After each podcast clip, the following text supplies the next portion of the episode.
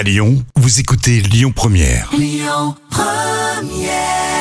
Jusqu'à 10h, le grand direct avec Yannick Cusy. Avec nous au téléphone, l'adjoint au maire de Lyon, euh, délégué au lien intergénérationnel et la qualité de vie des aînés, Alexandre Chevalier, bonjour. Bonjour. Vous étiez un petit peu dans l'actu ces derniers jours parce que vous avez pris position pendant le conseil municipal, le dernier conseil municipal de Lyon, euh, concernant une euh, subvention qui est assez traditionnelle à Lyon euh, pour les scouts de France. Quelle était la question que vous vouliez soulever exactement? Bah, la question était assez, assez simple, c'est est-ce qu'effectivement cette subvention est pertinente encore aujourd'hui? Et je crois que c'est aussi notre rôle en tant qu'élu de discuter, en tout cas de débattre sur la pertinence de telle ou telle subvention.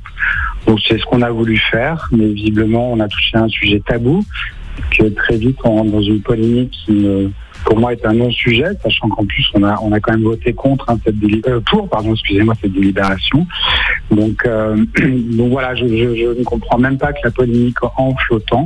Alors sans polémiquer simplement, vous vouliez dire quoi? Que le fait que les scouts euh, euh, ont un lien avec la religion, on va dire ça comme ça, euh, fait qu'il y a une non-égalité ou vous parliez plus de mixité? Quel, quel était le problème que vous Alors souleviez? déjà on rappelait effectivement le, le- le principe de laïcité hein, et que à un moment donné une collectivité n'a pas forcément à subventionner des mouvements conf- confessionnels.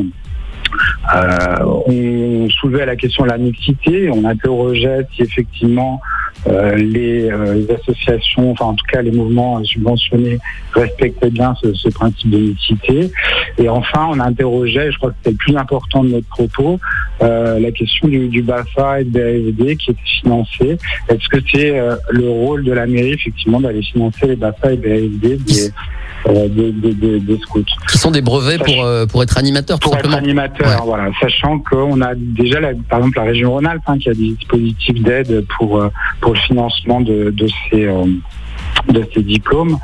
Euh, nous, il nous semblait peut-être plus important, par exemple, euh, d'aider au financement de ces jours de, de jeunes précaires qui auraient euh, en précarité, ou en tout cas qui auraient envie de, de faire des séjours avec les scouts.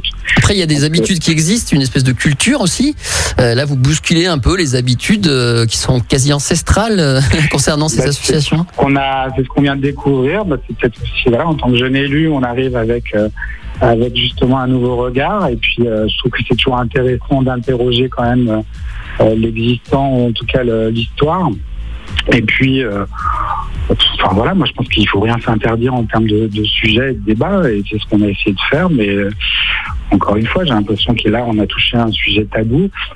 Et en tout cas, moi, je me rends compte quand même qu'il y a beaucoup de subventions, euh, que ce soit sur la délégation jeunesse, sport, mais aussi, euh, par exemple, sur la mienne, hein, sur les personnes âgées, où finalement, on demande assez peu de bilan ou assez peu de de, de rend- enfin de, de compte rendu en tout cas sur l'activité euh, au sein de la mairie jusqu'à maintenant. Donc c'est vrai que ça interroge aussi pendant toutes ces années s'il y a des associations qui touchaient des subventions publiques sans forcément produire un peu de, de bilan à la fin de leur année. Donc euh, voilà. Le dossier est posé, les questions sont posées. Alors, je profite de vous avoir en ligne parce que vous êtes aussi en charge de la qualité de vie des aînés. On a entendu qu'il allait peut-être avoir besoin d'une troisième injection pour les aînés notamment. Est-ce que vous avez un retour de, de cette information? C'est-à-dire, est-ce que les aînés prennent ça bien? Est-ce que ça crée de l'inquiétude? Ou alors ça va se passer normalement? Comment vous le sentez?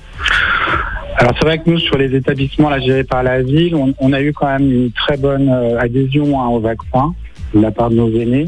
Beaucoup y voyaient la possibilité justement de, retrouver une vie sociale, etc. Euh, bon, je, je pense pas qu'il y ait une forte opposition à cette troisième dose.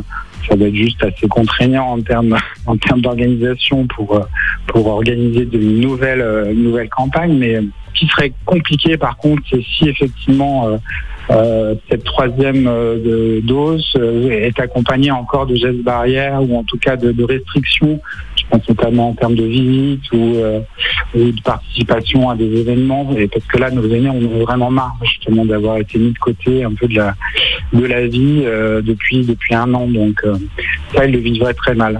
Bon, Voilà. bah, on va espérer en tout cas que ce sera pas le cas. Merci d'avoir réagi sur euh, Lyon Première et je vous souhaite un bel été. Merci vous aussi. Bonne journée. Au revoir. Au revoir. Écoutez votre radio Lyon Première en direct sur l'application Lyon Première, lyonpremière.fr et bien sûr à Lyon sur 90.2 FM et en DAB+. Lyon Première